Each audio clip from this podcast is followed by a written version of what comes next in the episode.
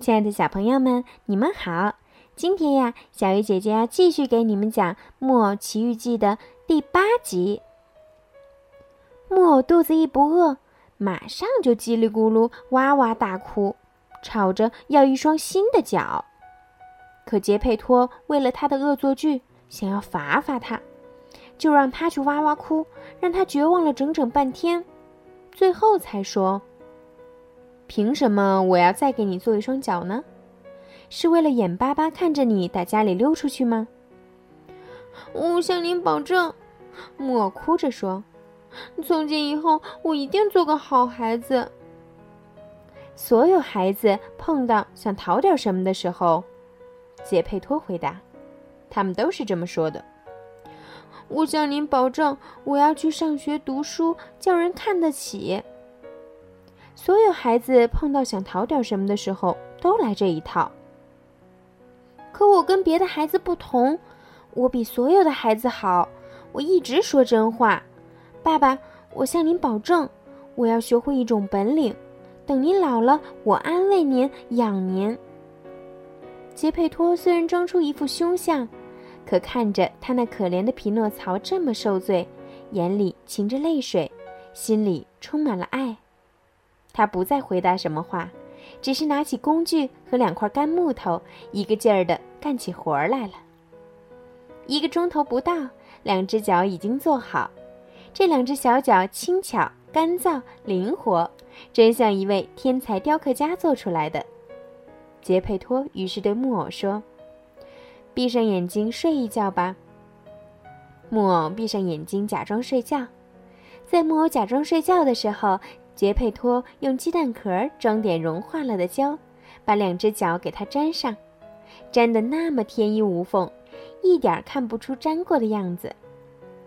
木偶一看见自己有了脚，就打直挺挺躺着的桌子上翻下来，乱蹦乱跳的跳了上千次，翻了上千个跟头，简直乐疯了。为了报答您给我做的一切，匹诺曹对他爸爸说。我要马上去上学。好样的，孩子。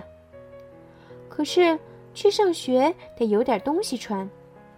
杰佩托很穷，口袋里连一个子儿也没有。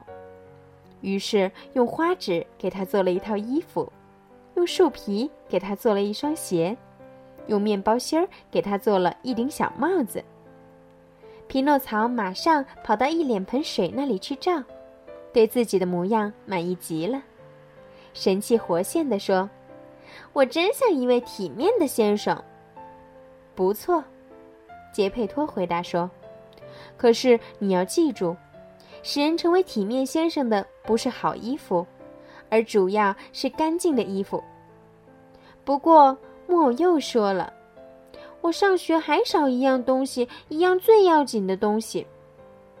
什么东西？”我还少一本识字课本儿，你说的对，可怎么弄到它呢？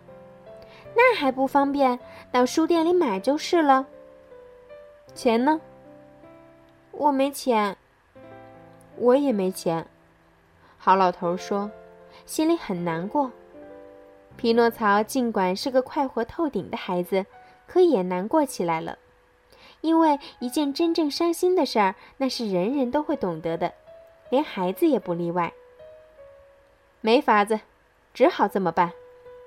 杰佩托叫了一声，忽然站起来，穿上打满补丁的粗布旧上衣，跑出门去了。一会儿功夫，他就回来了。回来的时候，他手里拿着给他孩子买的识字课本，可短上衣没有了。这个可怜人只穿着衬衫，外面可是在下雪。